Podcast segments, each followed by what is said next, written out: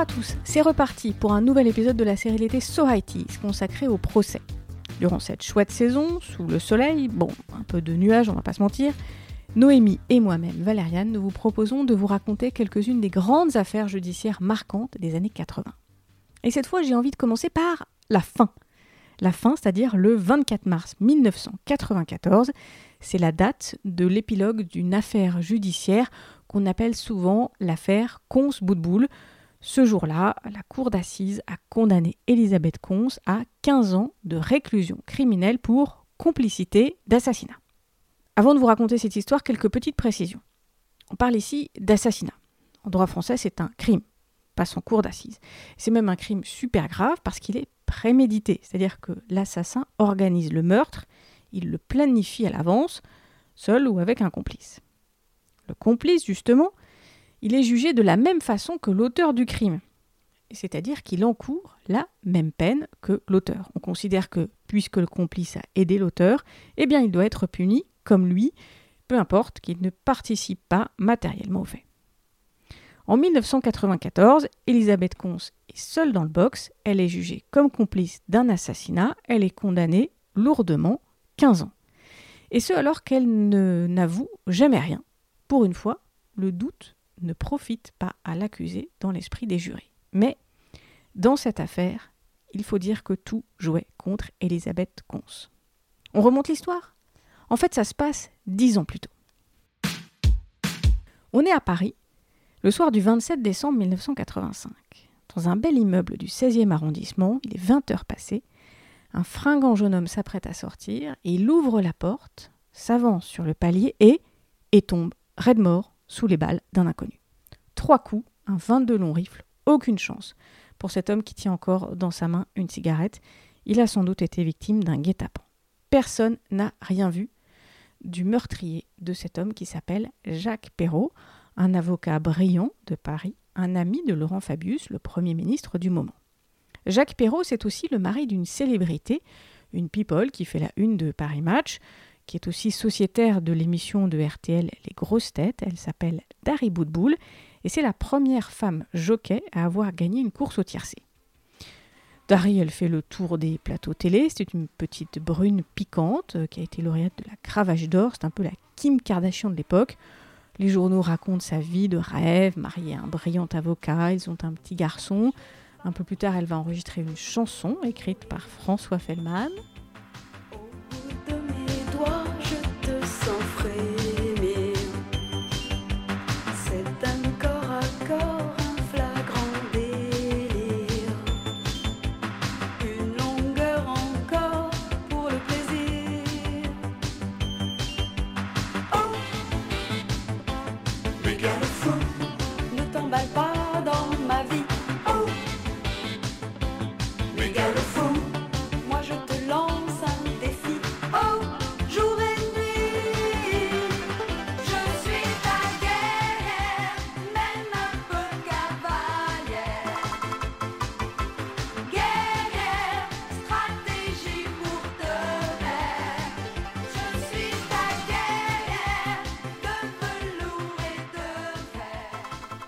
Voilà, c'est très très so hein. Alors la chanson euh, commence par Quand tu marches au pas, je te fais courir. François Fellman s'est beaucoup amusé avec les paroles. En réalité, c'est même assez révélateur de la vie de cette drôle de famille, la famille Cons-Boutboul. Car derrière Dari, il y a la mère, Elisabeth Cons-Boutboul, une avocate internationale qui mène sa famille et qui est prête à tout pour la réussite de sa fille unique. C'est elle qui finance en particulier les chevaux nécessaires à la carrière de jockey. On est donc très bling-bling côté Boudboul.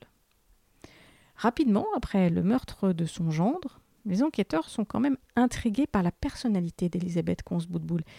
En fait, ils la soupçonnent d'être liée à l'affaire, mais ils ont un problème, ils n'ont aucun élément pour la confondre.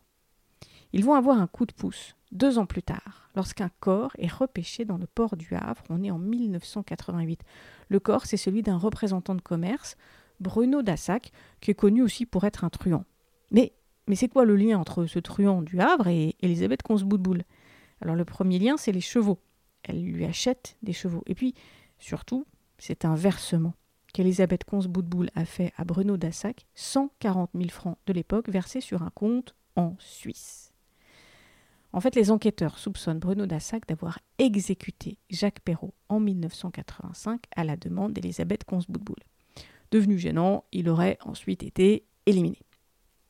L'enquête va s'affiner, on va entendre un chauffeur de taxi qui va raconter avoir entendu Elisabeth Consboudboul dire qu'elle cherchait à corriger son gendre, on la met sur écoute téléphonique, elle est finalement arrêtée et inculpée, c'est comme ça qu'on disait avant, aujourd'hui on vous met en examen, elle est inculpée, et en juin 89, et puis elle est envoyée à la prison de Fleury-Mérogis.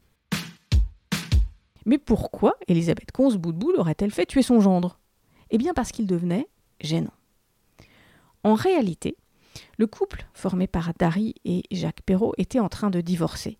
On parle de liaison pour lui et de jalousie maladie pour elle. Il y avait une première audience du tribunal qui avait accordé la garde du petit garçon à Dari, mais avec des conditions et un droit de visite pour le père. Et Jacques Perrault, il espérait obtenir plus que ça. Il avait dans sa manche un atout de taille, révéler à Dari le passé de sa chère maman. Car en réalité, Elisabeth Consboudboul n'est pas celle qu'elle disait être. Alors oui, elle a bien prêté serment en 1949, mais on n'arrive pas bien à prouver qu'elle a une vraie activité professionnelle. En fait, c'est même pire que ça, l'avocate internationale a quand même été radiée du barreau en 1980 pour escroquerie. À la fin des années 60, Elisabeth Consboudboul avait conseillé une congrégation religieuse, les missions étrangères de Paris, pour une de leurs affaires en Afrique. Mais en fait, pendant dix ans, sans réellement agir pour son client, elle a juste fait durer la procédure. Et puis surtout, elle a empoché des honoraires très très conséquents. Au bout d'un moment, les missions étrangères de Paris ont quand même découvert le poteau rose. Ils ont souhaité agir discrètement et ils ont simplement, si on peut dire, demandé au barreau la radiation de leur avocate. En plus de découvrir donc la situation professionnelle de sa belle-mère, Jacques Perrault avait été intrigué par un autre détail de l'histoire d'Elisabeth Consboudboul, la mort supposée de son mari, un dentiste tunisien, M. Boudboul, le père de Dari. Jacques Perrault avait enquêté et il avait découvert que l'homme était tout à fait vivant.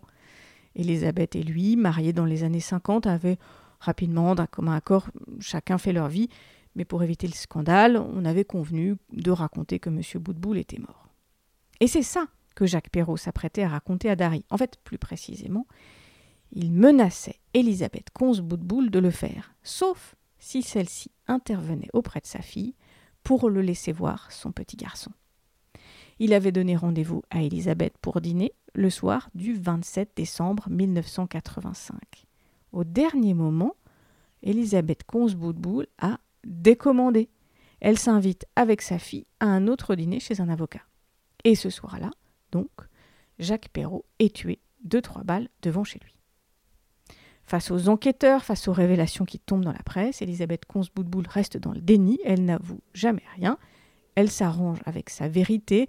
À la télévision, elle, évoque une affaire complexe, elle raconte qu'elle a prévenu son gendre, il touchait à de la dynamite en cherchant trop dans les affaires de famille. Et puis, quand il faut admettre que M. Boudboul est quand même vraiment vivant, eh bien, elle met en scène de vraies fausses retrouvailles avec sa fille devant les caméras de télé. C'est un beau moment de télé-réalité. Des années après, je me dis que Dari mérite un Oscar pour cette belle performance.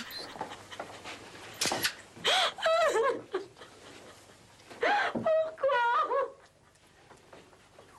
Pourquoi?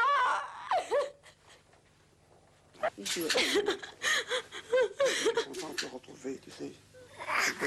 Regarde, regarde. Mmh. Pourquoi on n'a pas pu se retrouver sans, sans tout ça, sans qu'il sans qu'il la mort de Jacques au milieu de tout ça, pourquoi? On arrive au procès, 1994. Devant la cour d'assises, deux familles s'affrontent, les Cons, car Elisabeth a divorcé entre-temps, et les Perrault, Elisabeth est une vieille dame rigide, derrière ses grandes lunettes, elle ne lâche rien, elle ne reconnaît rien, elle n'avoue rien. Elle est seule dans le box, puisque Bruno Dassac, le meurtrier présumé, est mort en 1988. Le soir du meurtre, elle rappelle qu'elle dînait avec des amis. C'est un sacré alibi, pas vrai? Mais bon, souvenez-vous de ce que je vous disais au début de l'épisode, le complice n'a pas besoin d'être présent ni même d'avoir participé matériellement. Elisabeth Conce ne tenait pas l'arme qui a tué Jacques Perrault. En revanche, la cour et les jurés On considérait qu'elle a commandité le meurtre, elle l'a même financé. C'est quand même suffisant pour pouvoir la condamner. À l'époque, quand on était condamné par une cour d'assises, c'était définitif. Il n'était pas possible de faire appel et d'avoir un nouveau procès. Une des seules chances pour essayer d'avoir un nouveau procès et de réduire sa peine ou d'être acquitté, c'était de passer par la cour de cassation. Il fallait trouver un argument juridique, donc rien sur les faits, mais un argument juridique qui pourrait justifier de casser la décision. Alors il y a certains condamnés hein, qui sont prêts à tout pour le faire, qui se lancent dans cette bataille, quitte à passer des années de procédure. À ma connaissance, Elisabeth ne l'a pas fait. Elle a été condamnée. Elle a passé 4 ans en prison. Elle a été libérée en 98 pour des raisons de santé. Et elle est morte en 2021 sans jamais avoir raconté publiquement ce qui s'était passé. Elle laisse donc planer un certain mystère sur cette affaire. Et Dari Boudboul alors Eh bien Dari, elle a un peu vaguement repris euh, sa place de sociétaire des grosses têtes à RTL durant quelques mois au cours des années 2000 et 2021. Mais, mais soyons clairs, la carrière de la femme jockey n'a jamais connu la même gloire qu'avant le meurtre de Jacques Perrault.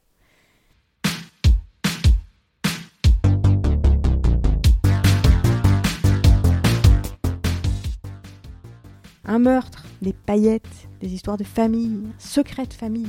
C'est un cocktail complètement dingue pour cet épisode, pas vrai? C'était le deuxième de la série Les procès de l'été. On vous donne rendez-vous dans quelques jours avec Noémie pour l'épisode suivant. Et en attendant, vous pouvez nous donner votre avis sur cet épisode et sur les autres. Rendez-vous sur nos réseaux sociaux, Twitter et Facebook, ou encore sur le Discord de notre label Podcut. À bientôt